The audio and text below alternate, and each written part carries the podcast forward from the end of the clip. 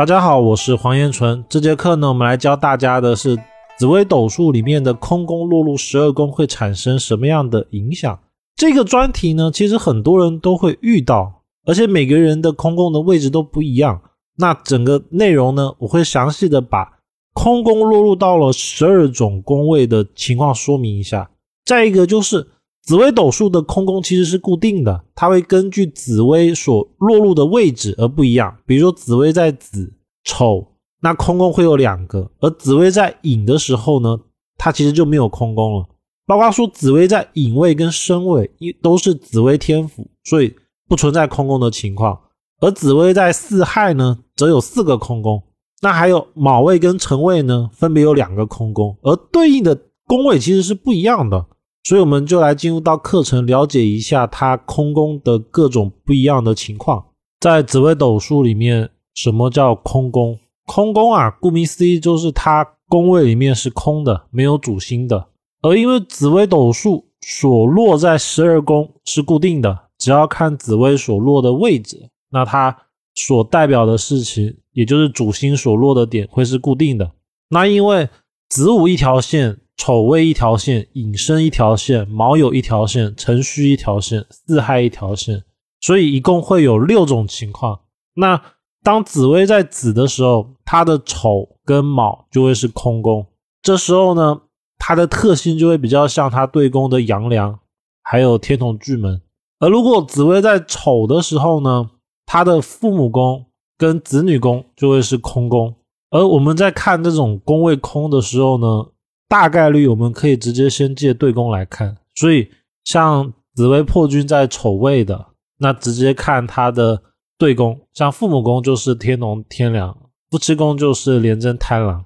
如果紫薇天府在隐位的，它是所有的宫位都有星座的，所以这个宫位在紫微斗数里面叫原始盘。因为它是整个紫微斗数的状态最平衡的时候，也是起始的时候。紫薇天府在寅的六个、十二个宫位都是有主星，不会有空宫的存在。那如果紫微星在卯宫，也就是紫微贪狼坐命的，那它的迁移宫就会是空宫，再来交友宫也是空宫。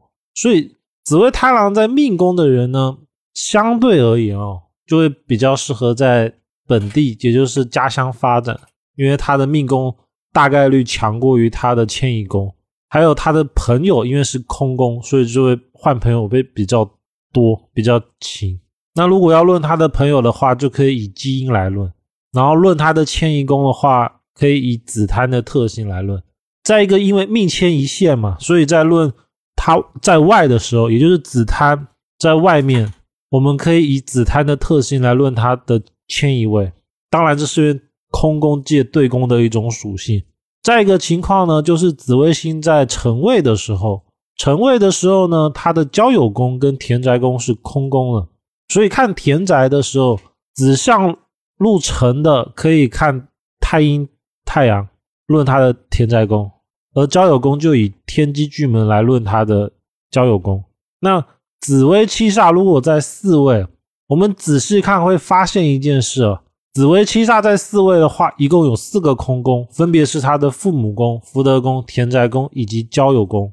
那我们从子丑寅卯辰巳开始看，会发现大多数哦空宫都是两个，像子是两个，丑也是两个，寅位呢没有空宫，卯位呢有两个空宫，辰位呢也是两个空宫。而四位呢，却有四个空宫，所以相相对而言哦，紫薇七煞的在四位的人生起伏就会很大，因为它很容易走连续好几个空宫。所以紫薇七煞的，我们一般看它行运的时候，要重点看它的顺行还是逆行。如果是逆行的话，人生会相对的比较顺利一点，因为一直都有主星，主星呢会一直持续到它的第七个大运。这时候基本上已经大概七十多岁了，而他如果是顺行的话呢，就会比较尴尬，因为他的一二三连续三个大运是空宫，这种呢漂浮不定的状态就会很明显。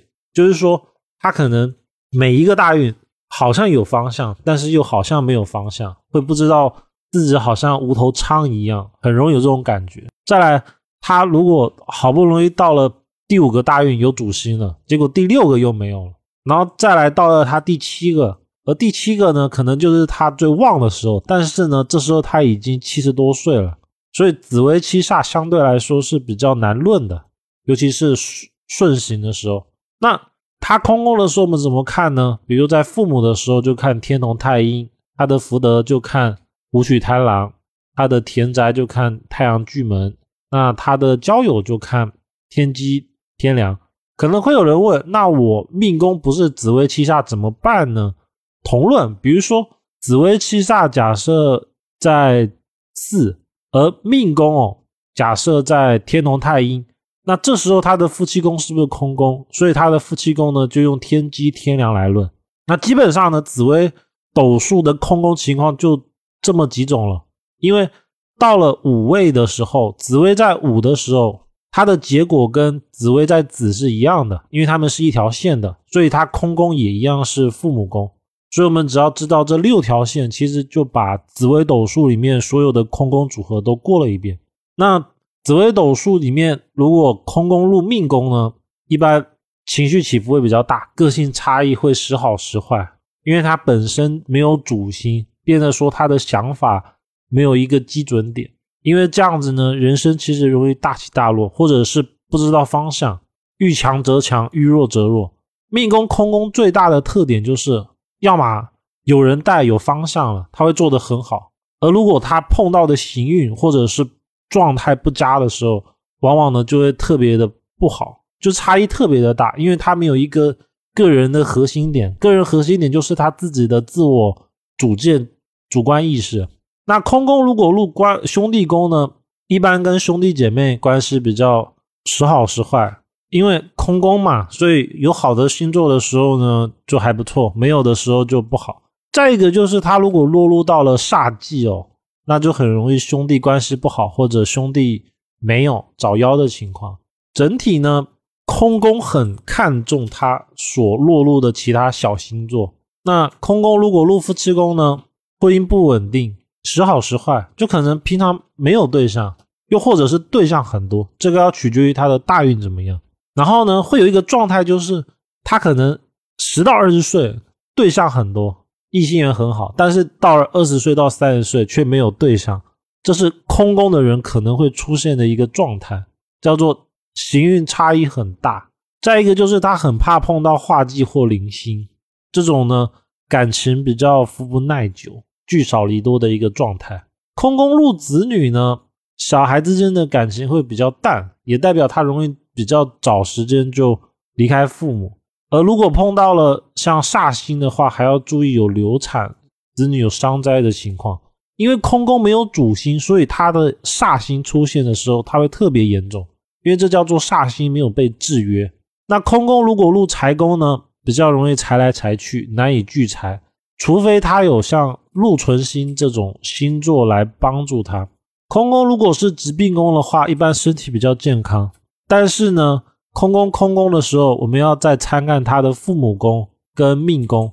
如果父母宫跟命宫都没有太不好的情况，也就是煞忌、煞星、忌星的时候呢，那这个命局基本上这一辈子的身体是相对的比较健康的，因为这代表他先天的体质很不错。如果空宫入迁移宫呢，代表他外出的话，不确定因素很多，就是好好坏坏，时好时坏。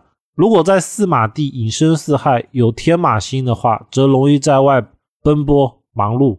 但是呢，奔波忙碌的结果呢，很难抓住机会，因为是空宫，除非他的大运行运好。再一个就是，如果迁移宫空宫碰到了请羊陀罗这种煞星，要注意在外容易有比较严重的意外，尤其是像车关这一类的。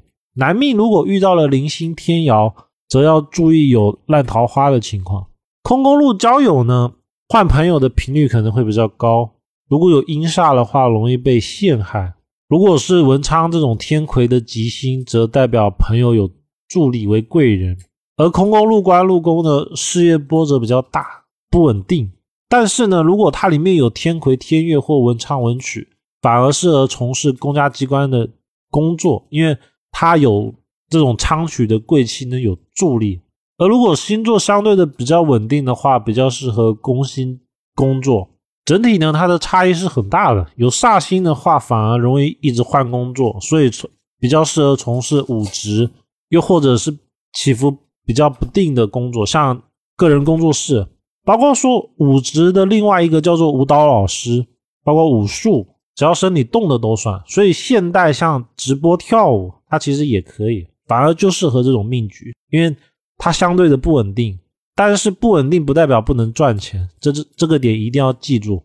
官禄宫如果入田宅呢，家里变化差异比较大，要么是容易搬动，就是这这一辈子搬迁会很多，或者是所住的房子会常常改变它的环境状态。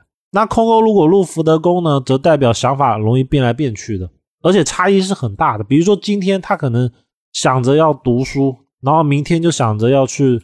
当演员，后天又想着当音乐家，等诸如此类，就是说他的想法比较没有固定的一个点，变化差异很大。空宫如果入父母宫呢，这时候要借对宫的疾病宫看。如果星座好的话，像紫微天府这种好的星座，没有煞星，感情还是很不错的。而如果碰到了煞星，又配到了七煞破军，这边讲的是在疾病宫。这时候呢，反而感情就可能比较缘分淡，煞星过重的话，则代表容易有刑克。所以空宫差异一定要看它的对宫的情况，对宫好则好，对宫弱则状态的话不能以极论。空宫怎么化解呢？这个宫位哦，它其实是一种概念，它没有所谓的好坏的关系，而且呢，它在不同的大运行运的时候状态会不一样。